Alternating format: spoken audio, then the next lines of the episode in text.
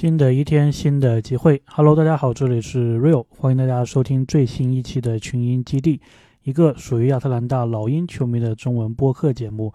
那么今天这期节目呢，我们稍微尝试一下一个新的形式啊，就是之前我是说想按比赛的顺序，按这个时间的顺序跟大家来录播客。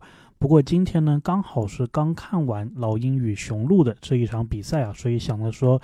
好像也不要说等太久，再把这一期给放出来。所以呢，我们这里啊，先稍微的打乱一下顺序，先讲这一场的比赛。那么应该是老鹰本赛季常规赛的第十九场，然后之后呢，骑士还有马刺。也就是第十七、第十八场呢，我们之后啊再找一个时间补回来。那么大家看到我们上一期的时候呢，其实会发现，在节目的叙述里面有了不一样。那么我第一次啊是把这一个时间轴给加进去了，所以呢，大家在各个平台啊听的时候呢，都是可以直接点那一个时间轴进入不同的一个环节。那么这一个功能呢，其实也是蛮方便的。如果有其他的一起做播客的这一些台长朋友们呢，这个方法其实也是蛮简单的，就是你把这个对应的时间，比如说是零分十六秒，那么你就打零零，然后冒号十六，然后再加一个空格，然后再讲那一段时间的节目的一个叙述，这样子呢就可以生成这一个时间轴啊，非常的方便。OK，那么今天的节目呢，我们就来盘点一下老鹰跟雄鹿刚刚打完的这一场比赛。呃，对了，开始之前呢，其实上一集啊，我还是不小心讲漏嘴了，我讲了一个粤语的词汇啊，大家如果有听到的话呢，我当初好像讲了一句，就说好彩对面也没有打进之类的。那么后来我才意识到啊，这个好彩其实是一个粤语的词，那么大概意思呢就是幸好，所以大家这里了解一下就好了。OK OK，那我们说回来这一场比赛啊，那么这一场比赛呢是两个球队赛季的第二次交锋。第一次交锋呢，也是在雄鹿的主场，当时我们是赢了。赛季比较早的时候，而且是我们赛季的第一场比赛。那么本赛季呢，老鹰会跟雄鹿啊，一共是打三场，前两场在密尔沃基，最后一场呢是在亚特兰大。也就是说，如果老鹰目前是一比零，然后今天又能取胜雄鹿的话呢？那么在双方的胜负关系上面呢，我们将会占优。那么第一节一上来呢，感觉卡佩拉的防守是很给力的。雄鹿一开始的两次进攻啊，其实尝试的都是内线的进攻，不过都没有得手。没得手之后呢，感觉他们后面呢就是采用这一个外线的进攻战术。其中利拉德是投进了一个三分球。相比起上一次两队的交手啊，感觉这一次的雄鹿啊应该是磨合的更好了。而且呢，他们在赛季初的跌跌撞撞之后，目前的这一个战绩啊也是非常的不错。那么我记得上一场呢，我们赢，之所以赢啊，是因为利拉德打的是非常的糟糕的。那么今天一上来呢，感觉利拉德明显是比上一场好很多。老鹰的进攻方面呢，莫里还有特雷杨今天一开场手感都非常的不错。包括今天过生日的亨特，那么亨特生日快乐，也是二十六岁了，他的手感也是不错。所以比赛刚开始的时候呢，我们是取得领先的，二十比十七。第一次的暂停回来之后呢，是进入到了利拉德还有莫里分别带队的一个阶段。老鹰的进攻呢，还是通过挡拆进行的。总体来说呢，老鹰的进攻啊，目前来说运转的不错，球的这个。流畅程度啊都不错，那么亨特呢也能利用挡拆还有掩护参与到进攻当中。雄鹿方面呢进入他们的衔接段，波蒂斯啊他们替补的这一名球员手感非常的好，一度是五投五中，包括一个三分球。这个时候呢转播单位也是给出了两个值得球迷注意的数据。第一个呢，就是上一次两队在交手的时候，雄鹿啊在转换进攻上是拿了二十九分，那么老鹰呢是只拿了五分。另外一个呢，就是两队的进攻节奏啊都在联盟的前五，那么第一呢还是步行者。所以老鹰这场比赛呢，如果基于刚刚给出的这两个数据啊，应该是要避免雄鹿在进攻上面进行一个加速，尽量呢让他们是落入阵地战。但是呢，第一节的最后时候啊，刚说完转换进攻、转换防守的这一个重要性，雄鹿队呢在老鹰进攻不成之后啊，就打出了几次快速的反击得分，也就意味着老鹰在转换防守当中又失分了。这几个回合当中呢，裁判的一些判罚似乎是对老鹰不利的，但是呢，这并不会说是很关键的一个因素。那么第一节结束呢，老鹰是三十七比四十二落后了五分。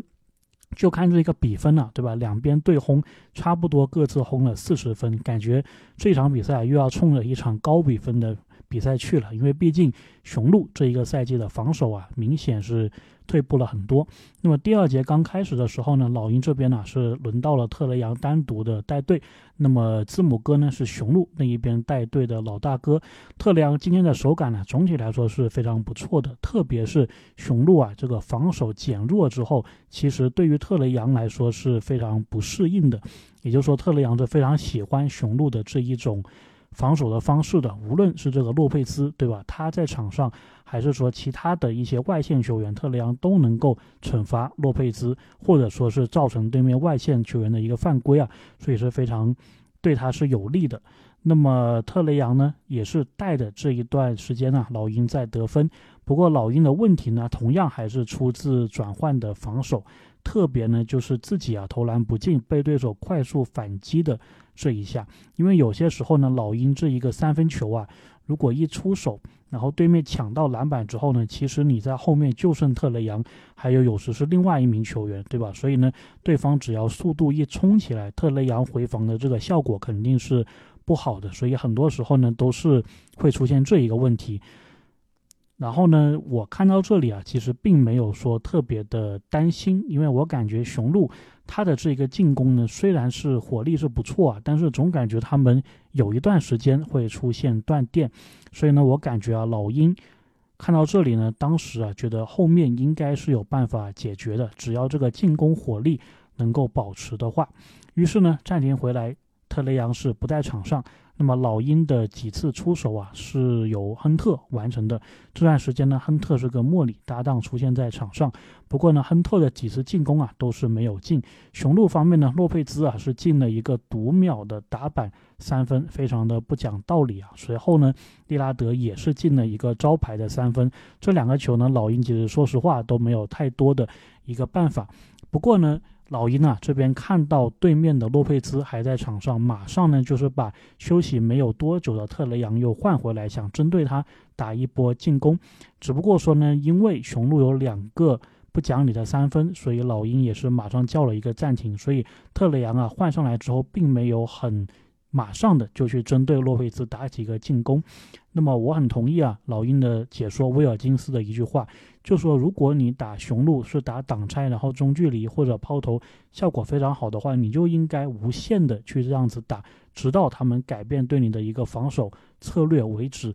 那么老鹰的话呢，虽然很多都是挡拆啊，但是我感觉并没有说每个回合都这么打。其实。我感觉，如果真的是每次回合效率都很高的话，哎，为什么不每个回合都试一试呢？特别是对面的洛佩兹在场的时候。那么上半场的最后时间呢，老鹰的挡拆进攻依然是能够创造机会，只不过说命中率啊是稍微差了一些。雄鹿这一边呢，之所以能够继续的有领先。我感觉啊，和利拉德在场上是有很大的关系的。他的一个控场能力，他关键时候不讲理的一个得分啊，对于雄鹿队来说是很重要的。特别是呢，雄鹿队在之前的一个阵容里面，他的队伍里面，尤其是替补阵容里面啊，是缺乏那一种关键时候能够不讲道理。的硬解的得分的能力的，那么字母哥呢？其实感觉这两个赛季啊，也并不是属于那一种类型。字母哥还是属于冲起来之后，在转换当中的一个杀伤力啊是更强的。那么老鹰这一边呢？整个上半场啊，萨迪克贝感觉都没有太多的一个发挥，出手也不多，出手了也没有进，所以呢，看看下半场啊，斯内德会不会就此有一个调整？我当时甚至觉得说，老鹰可以试一试啊，卡佩拉还有奥孔古同时出场，因为他们如果同时在场上的话呢，首先。奥孔古他是有三分的，所以是在空间上呢是没有那么的着急。那么卡佩拉呢又可以给你提供这个篮板球，还有护框。那么卡佩拉和奥孔古同时在场上的时候呢，你的内线呢其实篮板球的保障是可以有的。那么半场结束呢，老鹰是落后四分，六十三比六十四。进入到第三节呢，老鹰的助理教练啊，Mike Bree，他在中场的时候说，老鹰接下来的两节啊，要打好转换的防守。那么下半场一开始的时候，老鹰其实有意识的想让萨迪克贝啊参与这一个进攻，那么也是给他设计了一些战术，还有给他球权。那么他也是很争气啊，得到了五分，可以说是融入进来了球队的一个进攻。那么雄鹿方面呢，一开始他们有几个空中的。接线呐，这个传球都打得不错，但是莫名其妙呢是出现了几个失误，让老鹰呢借机是抓住机会反超了比分，七十四比七十一，然后叫出了暂停。回来之后呢，又进入到了衔接段，老鹰这一边呢，随着萨里克贝的手感的起来呀，亨特的手感就不知道为什么就下来了。总的来说呢，我觉得老鹰的进攻啊打得并不好。不过呢，雄鹿那一边的进攻也是比较的挣扎，好几次的三分球的选择也不好，然后投了之后呢也没有投进。这段时间我觉得老鹰值得肯定的地方啊，就是在于没有让波蒂斯再打出所谓的这种五投五中的一个投篮的感觉。所以呢，就这一点来说，我觉得现阶段的表现老鹰还是可以让球迷满意的。那么等特雷杨回来之后呢，相信球队这个进攻回来之后呢，可以是有机会啊，能够扩大一个领先的。那么这个时间点呢，老鹰九十比八十九领先一分。第三节的最后的时间点呢，我印象最深的其实就是老鹰两次及时的三分的回应。那么第一次呢是特雷杨啊回应特呃回应利拉德的一个超远的三分球。那么第二次呢是博格丹。压哨回应佩恩的一个底角的三分球。前三节的比赛结束啊，老鹰还有雄鹿确实两边打都是比较精彩，所以我也是很期待第四节老鹰的一个发力的表现。那么到了第四节，助教呢，Mike Bree 又是接受了采访啊，他是说老鹰到这一节的防守策略呢，就是要坚决不让对手投三分。他认为呢，老鹰如果是只让对手投两分的话呢，按照老鹰的一个进攻火力。应该在第四节是有办法胜出这一节，也就意味着能够拿下比赛的。不过呢，说都这么说啊，但是感觉老鹰在场上执行的并不好。那么斯内德在这段时间呢，也好像确实啊，听到我所说的就是让奥孔古还有卡贝拉同时的出场。当然，在之前的场次呢，我们还没有讲到场次啊，其实也是出现过这么一个组合。那么在这一节的第一次暂停之前呢，特雷杨是有一个非常漂亮的不看人的传球啊，在人缝当中找到卡佩拉得分，一百零七比一百零八，老鹰是只落后一分。回来之后呢，其实啊，老鹰是创造了不少的三分球的机会的，至少呢，我们能记得住的就是有三个。不过呢，这三次的一个机会啊，给到博格丹，他三个三分球都是没有投进，而且都是。属于是属于短的那一种，那么相反呢，佩恩还有利拉德啊，对面的两个外线球员开始打出了一个攻势，特别是呢，佩恩进了一个三分球，对于老鹰来说是很伤的，对吧？毕竟你的助教刚说完你是要做好转换的防守啊，转换的防守，同时呢，不要让对方投三分，但是呢，你却让对手是投进了一个三分呢，而且有些三分呢还是属于空位的三分，所以呢。老鹰助教所说的这个战术啊，似乎不太起作用了。于是斯内德马上也是叫了一个暂停呢，进行调整。这个时候呢，比赛也是来到了关键的时刻，最后五分钟分差在五分里面，一一四比一一九，老鹰落后五分。随后呢？只打了一分钟左右啊，又出现了一个暂停。那么在这个暂停之前呢，雄鹿啊是一分没有得，然后莫里这一边是进了一个两分球。同时呢，亨特啊应该是被对手有打到，所以呢有一点点受伤受伤的这个迹象。不过后后来啊他也是马上的回到了场场上，所以呢应该是没有太大问题啊。那么一一九比一一六，老鹰落后三分。比赛的最后时段呢，感觉老鹰整个队的手感都凉了。好像呢，相对来说就只有莫里还可以，但是即便是莫里呢，他的这一个手感呢，也是没有办法给老鹰提供这一个火力。那么之前得分得的非常轻松的特雷杨，在这一节的最后时候，感觉也是没有力了。那么博格丹之前我们也说了，也是没有力了。所以在关键时候呢，博格丹是没有上的。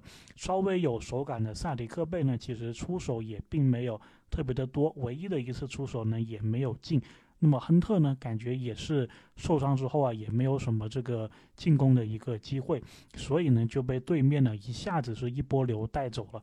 本来我以为这场比赛老鹰可能如果要输的话，可能只会输五分以内，但是没想到这个一波流之后啊，最后应该是输了十来分吧。那么这一场比赛呢，跟上一次两队的交手，我觉得最大的不同啊，就是对面的。利拉德是更好的融入了雄鹿队了。其实雄鹿这个队啊，有时真的是很需要有不讲理的这一个得分。那么利拉德呢，就是充当了这一个角色。他在关键的时候呢，是可以给雄鹿队啊提供这一个火力的。而且这种时间段呢，很多时候雄鹿他都是替补在场上，没有字母哥，对吧？就是靠着利拉德。然后他们的这一个替补的得分能力啊，说实话，全场比赛可能你也不觉得他们有谁。能够站出来很持续的得分，对吧？可能有时是佩恩，可能有时是波蒂斯。但是如果你像老鹰，我们有塞雷克贝，有博格丹，能够跟他们把这个火力啊给匹配的话，或者说甚至有时衔接段我们有莫里还有特雷杨的话，雄鹿啊，他如果还是要能够在衔接段也给你扛住，甚至领先的话，那么利拉德啊的不讲理的得分就非常的重要了。而这种不讲理啊，也是利拉德这么多年来非常擅长做的一件事情。那么至此呢，老鹰的五连客啊，最后是收获了。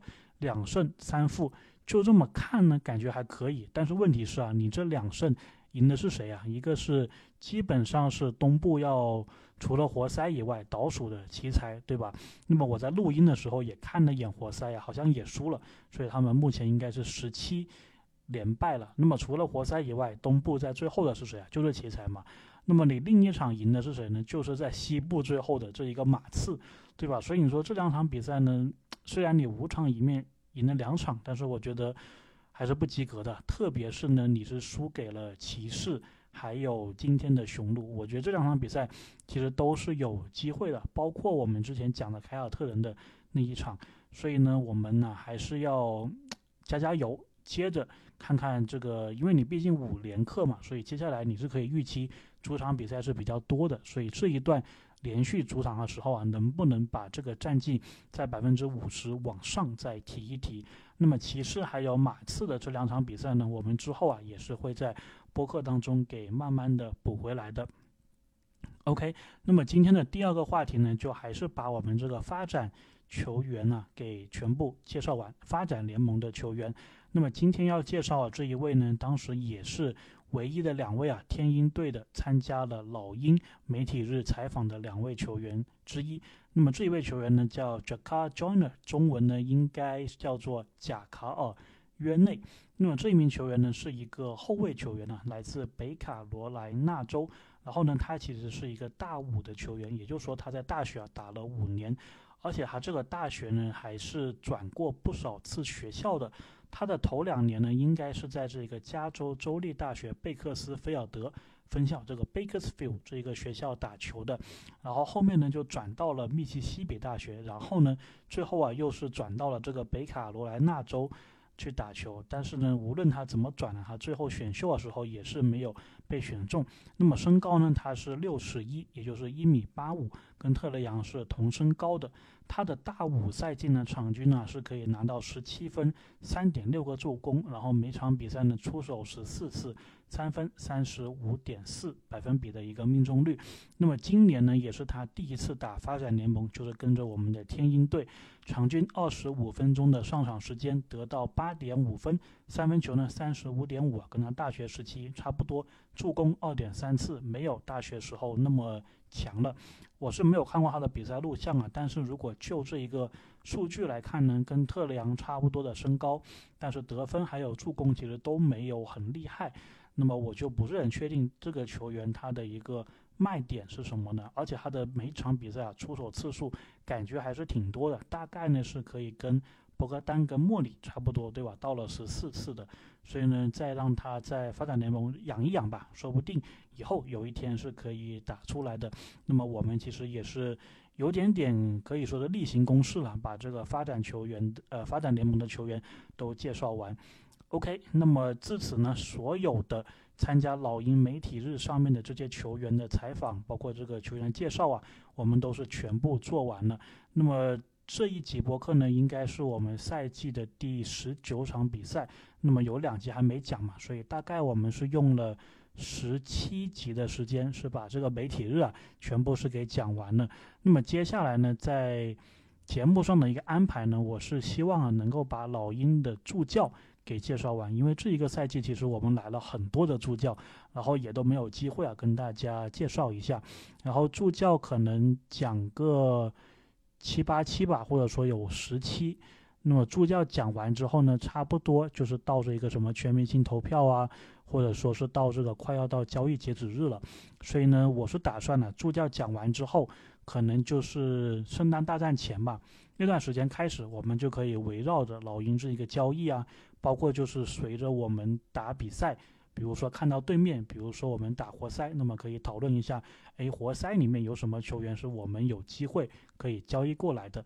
那么这一个探讨呢，应该可以一直持续到二月份呢交易截止日，然后交易完之后呢，肯定有几期节目啊是要聊聊这个交易的，然后在那之后呢，我想的是我们提前去看一看这个二零二四年的新秀，因为毕竟呢，虽然交易当中我们可能是会送掉一个首轮签啊。但是我们二零二四年还是有两个首轮的，所以呢，借着这一个首轮的情况，我们也可以更多的观察一下这一个新秀。那么差不多差不多这样子的一个进展呢，也就到了季后赛的一个阶段了。那么当然希望老鹰在季后赛的时候，我们还是有话题可以聊的，不然这个赛季好像结束的太快了。现在也是正式进入十二月了嘛，其实赛季也是打了。对吧？这个第十九场打完，就是打了差不多四分之一了，也是过得非常的快。当然，我们这个节目呢，也是会一直陪伴着大家一起聊一聊老鹰的球啊，无论是赢球还是输球。OK，这里是 Real，感谢大家这一期的收听，那么我们下期再见。